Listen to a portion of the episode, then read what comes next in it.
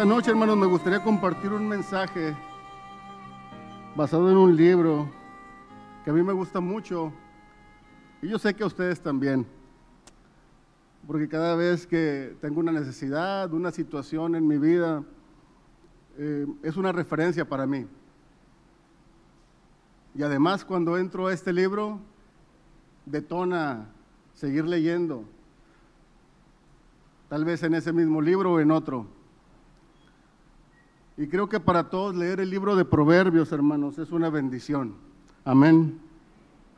Allí podemos encontrar una palabra donde Dios responde a alguna necesidad, alguna situación en la que estemos viviendo. Y es claro, hermanos, que todos los libros de, de la Biblia nos hablan una palabra y son una bendición, pero en esta noche me gustaría enfocarme en Proverbios. Amén. Y el título es así, la importancia de los proverbios. ¿Por qué es importante el libro de Proverbios en nuestras vidas? Creo que todos tenemos la, sabemos la respuesta, pero vamos a Proverbios 1, 1, 7.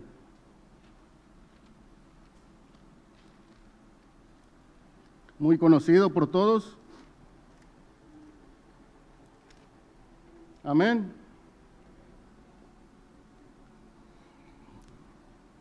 Proverbios 1, 1, 7. Los proverbios de Salomón, hijo de David, rey de Israel.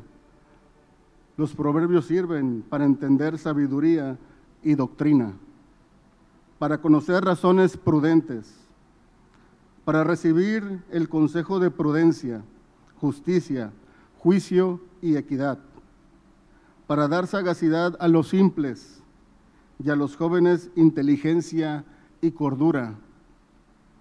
Oirá el sabio y aumentará el saber, y el entendido adquirirá consejo, para entender proverbio y declaración, palabras de sabios y sus dichos profundos. El principio de la sabiduría es el temor de Jehová. Los insensatos desprecian la sabiduría y la enseñanza. Amén. Y hermanos, este será el bosquejo así como lo estamos leyendo, pero solamente nuestro bosquejo llegará de Proverbios 1, del 1 al 3. Amén. Y el primer punto Vamos a leer Proverbios 1, 1 y un pedacito del 2.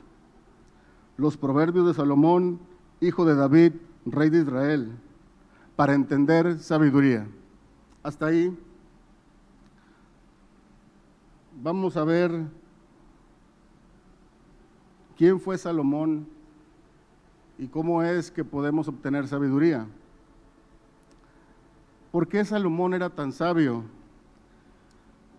Salomón era un hombre muy educado, inteligente, era hijo del rey David, así que la sabiduría estaba en casa, tenía un buen ejemplo. Además, Salomón atendía muchos temas durante su reino. Escribía algunos como la administración del personal. ¿Quién administra personas en sus trabajos? Bueno, Salomón administraba personal, pero no cualquier personal. Él administraba gobernantes y jefes de, una, de un pueblo muy grande. Salomón impartía justicia.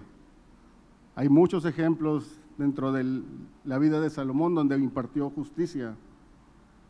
Él sabía de finanzas, de impuestos, de relaciones humanas, de negociaciones locales e internacionales. Sabía de materiales y de construcción. Y también sabía de ganadería. Y todo esto, hermanos, no lo vamos a leer, pero ustedes lo pueden leer en, Primera de Reyes 1, del 1 al 11. Ahí viene todo esto que les acabo de decir, muy resumido. Y uno pensaría, bueno, entonces por eso Salomón escribió tantos proverbios, tuvo una buena educación, tenía tantas experiencias en muchas áreas, pues tenía mucho material para escribir proverbios. Pero no, hermanos. Una noche Dios le habló a Salomón en un sueño. En un sueño donde le dijo que pidiera lo que él quisiera y Dios se lo daría. Y lo podemos ver en Primera de Reyes 3.7. ¿Me acompañan ahí, hermanos? Primera de Reyes 3.7.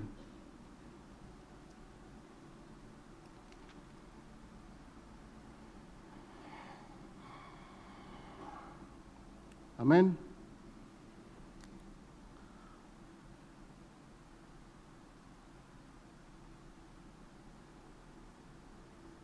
Esto le decía Salomón a Dios durante este sueño.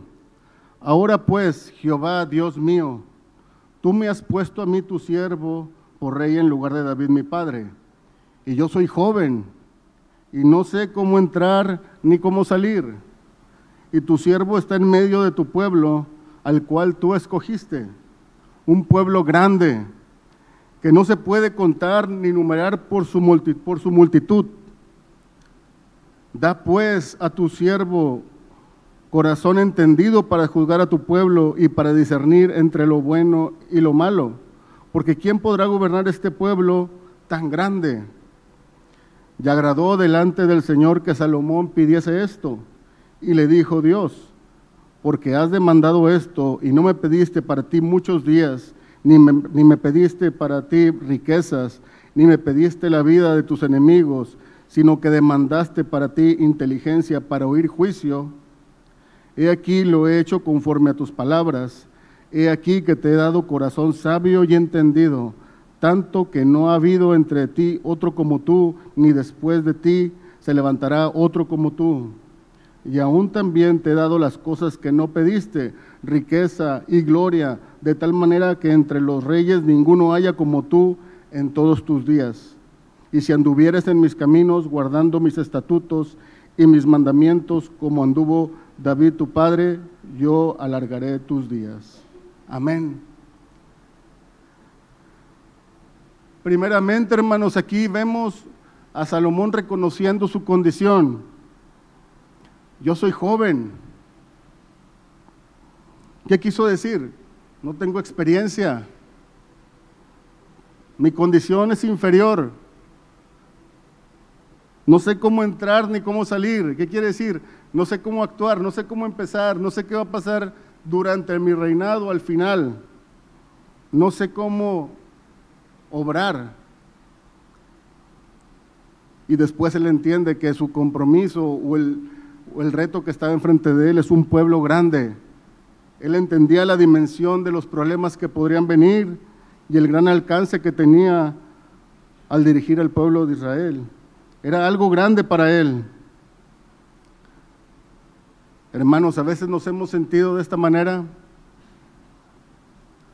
Esto le contó a Salomón para que él hallara gracia delante de Dios y le diera sabiduría para discernir entre lo bueno y lo malo. Y además que no hubiera uno más sabio que él. Hermanos, cada uno de nosotros a veces estamos en una situación como esta. La exhortación de hoy, hermanos, es leamos proverbios y digámosle al Señor, Señor, da a tu siervo un corazón entendido para discernir entre lo bueno y lo malo, que yo pueda escoger lo mejor para mí, para mi familia, para los míos. Y hermanos, se me vienen algunos ejemplos de nuestra vida cotidiana Tal vez en tu trabajo tienes, en tu trabajo, en tu negocio, un proyecto grande, una inversión grande, algo que tal vez no has manejado. Aquí vemos que reconozcamos nuestra condición primeramente, en dónde estamos nosotros delante del Señor y después ese proyecto que queremos tomar, pero siempre pidiéndole al Señor con un corazón humilde, Señor, por favor, ayúdame a discernir entre lo bueno y lo malo, que sea la mejor decisión para ese negocio o para ese trabajo. Amén.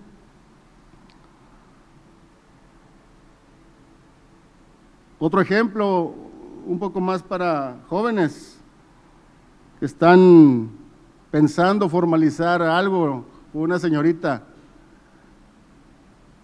Ah, tantas cosas que hay que planear, tantas cosas que hay que hacer Y yo sé mi condición, ¿verdad? Igual, Señor, dame la gracia, dame la gracia para discernir dónde es la mejor decisión para esto que quiero hacer. Proverbios nos da muchas claves, hermanos, para discernir esa sabiduría. Y ese es el exhorto para este primer punto de sabiduría, leer proverbios y pedirle al Señor su discernimiento. Amén.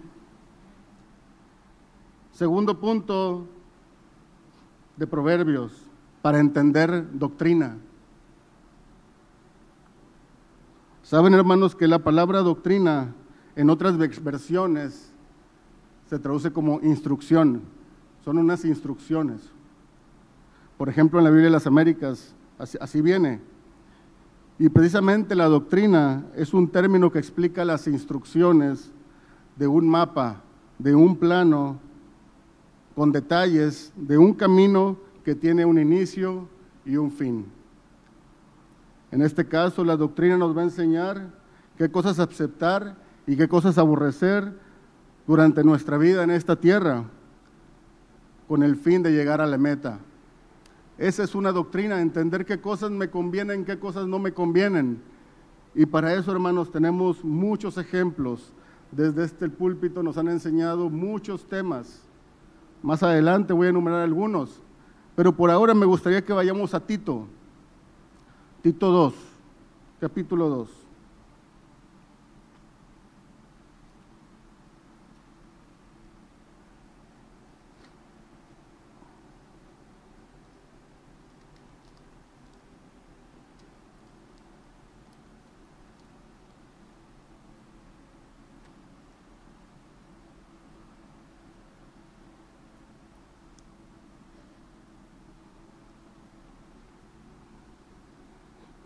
Tito 2,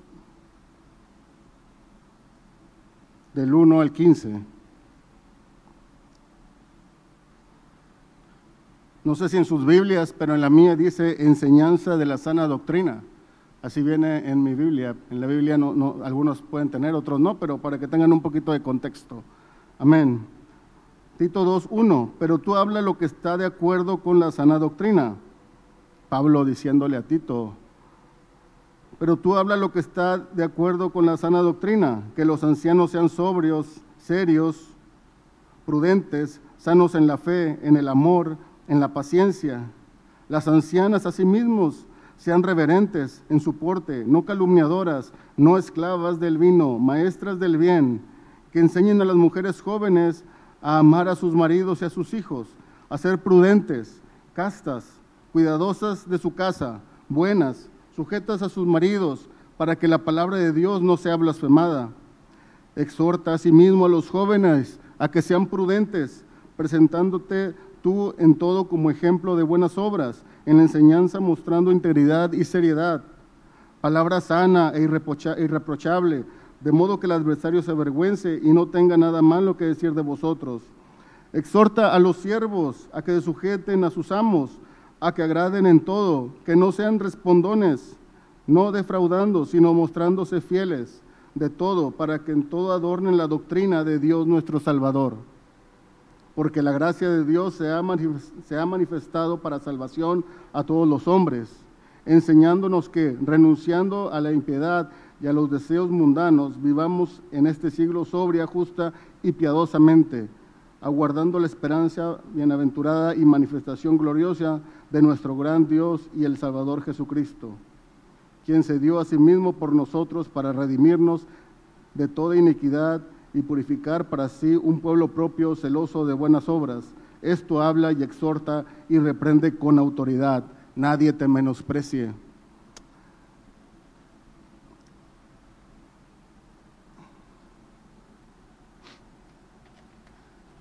Lo que acabamos de leer, hermanos, en realidad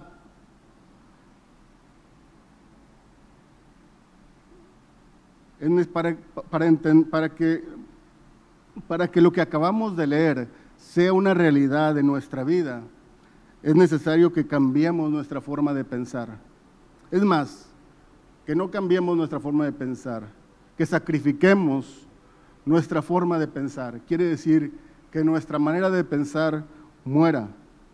y que adoptemos los pensamientos de Dios, nuestro Señor, porque además saben que Dios esto es lo que espera de nosotros. Si vamos a Romanos 12.1, si vamos en Romanos 12.1,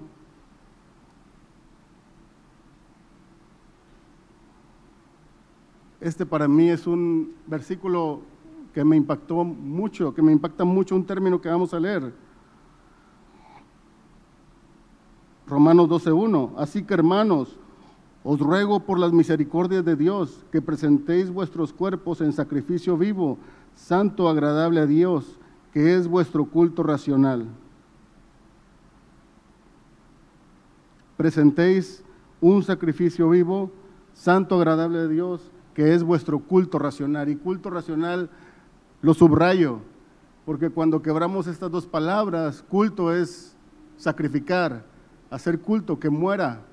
Irracional es nuestra razón, la manera en la que pensamos. Eso es lo que pide Dios de nosotros para entender esta doctrina que acabamos de leer. ¿Por qué? Porque hermanos, tal vez para nosotros puede que estemos 100% alineados a estos versículos, pero a lo mejor de repente no es tanto. Pero lo que sí les puedo asegurar es que el mundo no tiene estos pensamientos. Un par de ejemplos que tengo aquí es lo que leemos en Tito 2, que va muy en contra, donde el Señor dice, las mujeres deben ser prudentes, castas, cuidados de su casa, buenas y sujetas a sus maridos. Hoy en día, un término, el feminismo, está muy fuerte en, este, en este tiempo, y esto va en contra de las ideas del Señor. Pero aún así a veces nosotros pensamos, ah, tal vez tengan algo de razón. No, hermanos, esto no es, esto no, estar, es, no es estar alineados a los pensamientos del Señor. Amén. Otro tema, una educación torcida. Cerca de mi casa hay un colegio y me llama mucho la atención cuando yo bajo por esta avenida y veo una manta que ellos tienen como publicidad para promocionar la misión de la escuela y hasta le tomó una foto y dice, por una educación que, que enseña a pensar, no a obedecer. Hermanos, de nuevo, no está alineado esta misión de esta escuela con los pensamientos del Señor. El Señor quiere que exhortemos a nuestros jóvenes, a nuestros niños, a que aprendan prudencia, que aprendan integridad, seriedad, obediencia.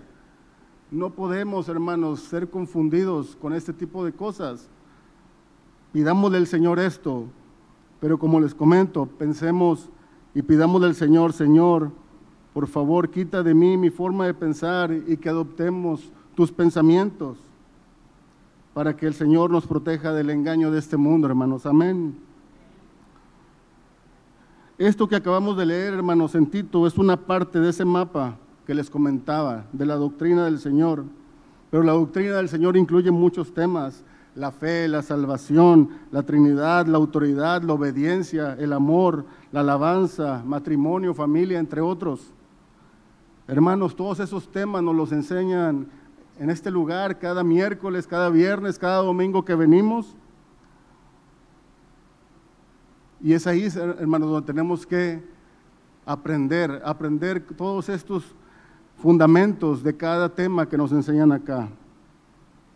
Para concluir ese tema de doctrina, hermanos, la doctrina más importante que el Señor quiere para nosotros es que amemos la presencia de Dios a pesar de nuestras faltas y pecados. Esa es la doctrina más importante y la podemos ver en Apocalipsis 3. Apocalipsis 3, 14, 22.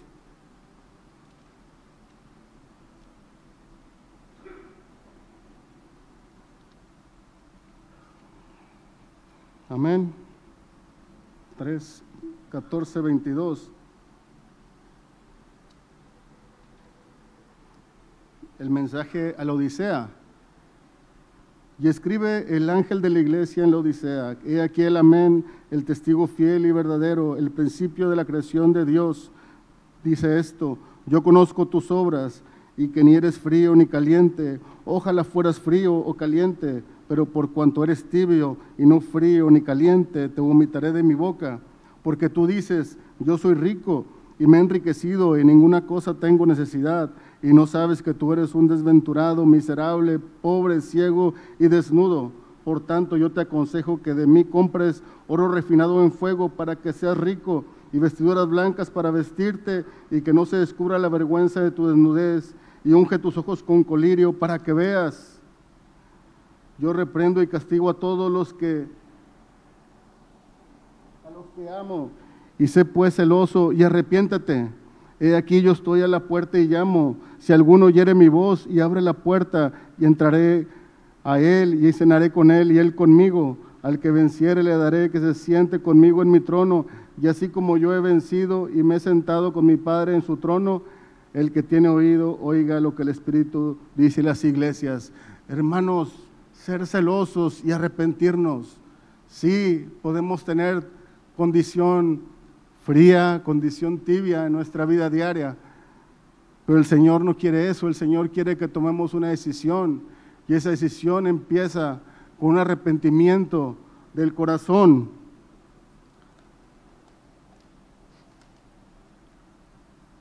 Muchos dejan de amar al Señor por sus fallas, porque ven su desnudez y sus fallas y dicen, Dios ya no me ama. Pero no depende, hermanos, de nuestras fallas depende que nos arrepintamos y lo sigamos a Él. Dios nos ama incondicionalmente, hermanos. Hay esperanza en Él. Amén. Tercer punto, para conocer razones prudentes y recibir el consejo de prudencia. La definición de prudencia, hermanos, es ser sensatos, tener un buen juicio. Una virtud que consiste en discernir y distinguir lo que es bueno o malo y adecuar o modificar nuestra conducta o nuestro hablar para no recibir o producir prejuicios, perjuicios innecesarios. Si leemos proverbios, como es la exhortación para hoy, podemos tener esta virtud en nuestras vidas. No vayan ahí, pero les voy a decir algunos proverbios, 14, 18. La sabiduría del prudente está en entender su camino, mas la necedad de los necios es engaño. Proverbios 21, 23. El que guarda su boca y su lengua, guarda su alma de angustias. Proverbios 22, 3. El prudente, el prudente ve el mal y se esconde, mas los simples siguen adelante y son castigados. Hermanos, sabiduría, prudencia, cordura son sinónimos. Y me gustaría solo mencionar un ejemplo de una mujer que externó de gran manera una conducta prudente. Vamos a primera de Samuel 25, por favor.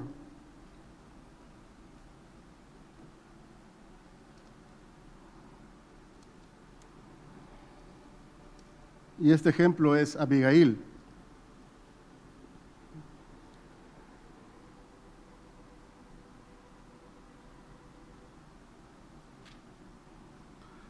Son varios versículos. Voy a leer algunos versículos, digamos, salteados para no leer todo, pero resumir un poquito la historia de Abigail. Muchos de nosotros la conocemos, pero sí me gustaría entendamos el contexto y las acciones de ella en esta historia. Amén. Primera de Samuel 25. Y se levantó David y se fue al desierto de Parán y en Mahón había un hombre que tenía su hacienda en Carmel, el cual era muy rico y tenía tres mil ovejas y mil cabras. Y aconteció que estaba esquilando sus ovejas en Carmel, y aquel varón se llamaba Nabal, y su mujer Abigail. Era aquella mujer de buen entendimiento y de hermosa apariencia, pero el hombre era duro y de malas obras, y era del linaje de Caleb. Y oyó David en el desierto que Nabal esquilaba sus ovejas. Entonces envió David diez jóvenes y les dijo, subid a Carmel e id a Nabal y saludadle en mi nombre y decirle así, sea paz a ti y pasa tu familia y familia y pasa todo cuanto tienes. He sabido que tienes esquiladores, Ahora tus pastores han estado con nosotros, no les tratamos mal, ni les faltó nada en todo el tiempo que han estado en Carmel. Un poquito más adelante. Te ruego que des lo que tuvieres a mano a tus siervos y a tu hijo David. Cuando llegaron los jóvenes enviados por David, dijeron a Nabal todas las palabras en nombre de David y callaron. Y Nabal respondió a los jóvenes enviados por David y dijo, ¿quién es David y quién es el hijo de Isaí? Muchos siervos hay hoy que huyen de sus señores. ¿He de tomar yo ahora mi pan, mi agua y la carne que he preparado para mis esquiladores y darla a los hombres que no sé de dónde son? Y los jóvenes que había enviado David se volvieron por su camino y vinieron y dijeron a David todas estas palabras. Entonces David dijo a sus hombres, ciñase cada uno su espada. Más adelante en el 14, pero uno de los criados dio aviso a Abigail, mujer de Nabal. En el 18, entonces Abigail tomó luego 200 panes, dos cuernos de vino, cinco ovejas guisadas, cinco medidas de grano tostado, cien racimos de uvas pasas y doscientos panes de higos secos, y los cargó todo en asnos, y dijo a sus criados, id delante de mí, y yo seguiré luego. Y nada declaró a su marido Nabal. Y montando un asno, descendió por una parte secreta del monte, y aquí David y sus hombres venían frente a ella, y ella le salió al encuentro. El 23. Y cuando Abigail vio a David, se bajó prontamente del asno y postrándose sobre su rostro delante de David, se inclinó a tierra y se echó a sus pies y dijo, Señor mío, sobre mí sea el pecado, mas te ruego que permitas que tu sierva hable a tus oídos y escucha las palabras de tu sierva. No hagas caso ahora, mi Señor, de ese hombre perverso de Naval, porque conforme a su nombre, así es, él se llama Naval y la insensatez está con él, mas yo tu sierva no vi a los jóvenes que tú enviaste. Ahora pues, Señor mío, vive Jehová, vive tu alma, que Jehová te ha impedido el venir a derramar sangre y a vengarte por tu propia mano. 32.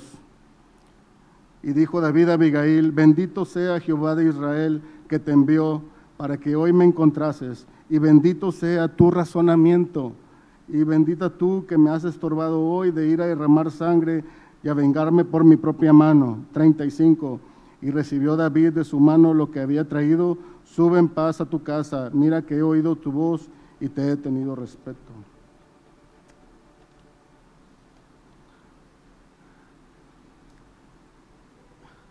Aplicando la prudencia, adelantándose. Aquí podemos ver cómo Abigail actuó con prudencia al entender lo que venía para su marido. Ella escuchó una noticia de un criado y dijo, ok, puede pasar esto, puede pasar lo otro tomó acción. Tomó una acción porque sabía que su esposo había hecho mal. Y al encontrarse con David, para evitar que se derramara sangre, dice aquí. Hermanos, aquí podemos ver varias cualidades de Abigail. A pesar de vivir con un hombre duro, perverso, insensato, impío, de malas obras, dice, Punto número uno, Abigail permitió que Dios obrara en su vida. Ella aprendió a ser obediente y sumisa a su esposo. Ella fue intercesora de la vida de su esposo. Ella estuvo dispuesta a arriesgar su vida por él. Ella era humilde porque dice que iba montada en un asno dispuesta a llevar el oprobio y la culpabilidad para salvar a su esposo. Era pacífica, llegó de una manera pacífica, hablando palabra del Señor hacia David. Y además Abigail fue de buen testimonio para su marido. Hermanos, cada una de estas características, si las practicamos, la obediencia, ser intercesores, estar dispuestos a arriesgar nuestra vida por otros, a ser humildes, a llevar el oprobio y la culpa de otros y ser pacíficos, nos pueden ayudar a desarrollar esa prudencia de Proverbios. Otra vez, hermanos, una exhortación a leer Proverbios para que nos ayude a entender prudencia y cordura, así como Abigail. Amén.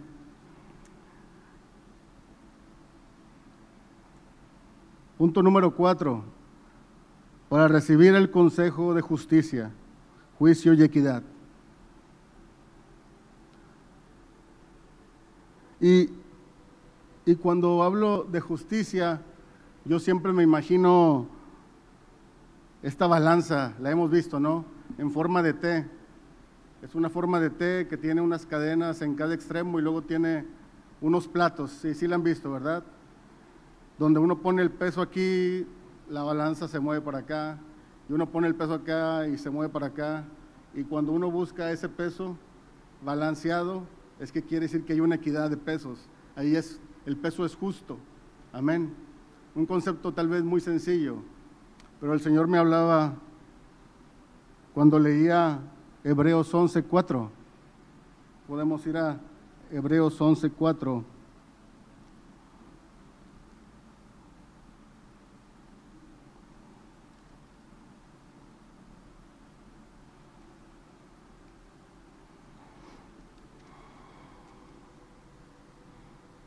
Amén.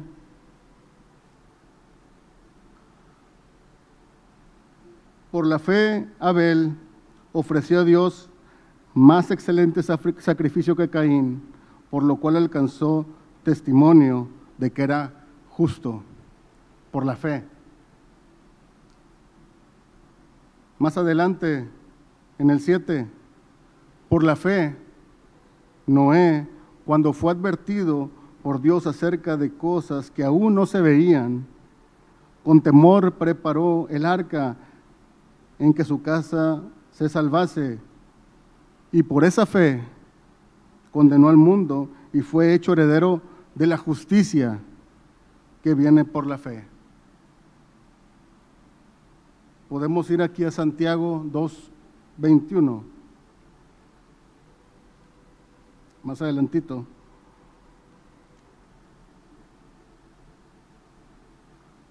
Santiago 2, 21.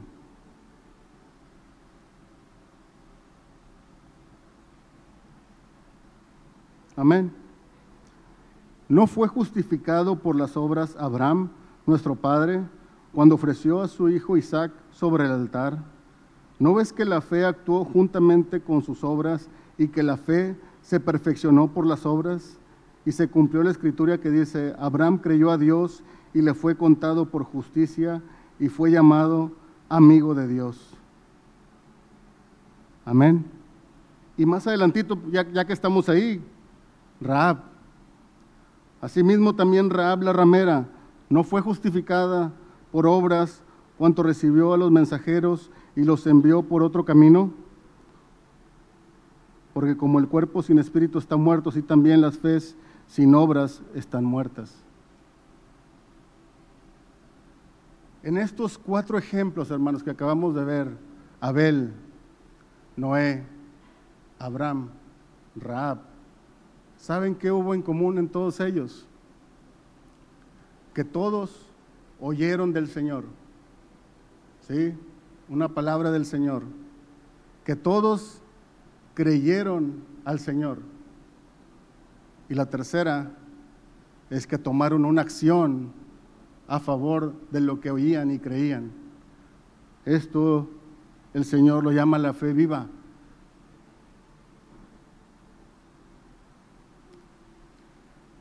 Y hermanos, cuando estaba ya por terminar este mensaje,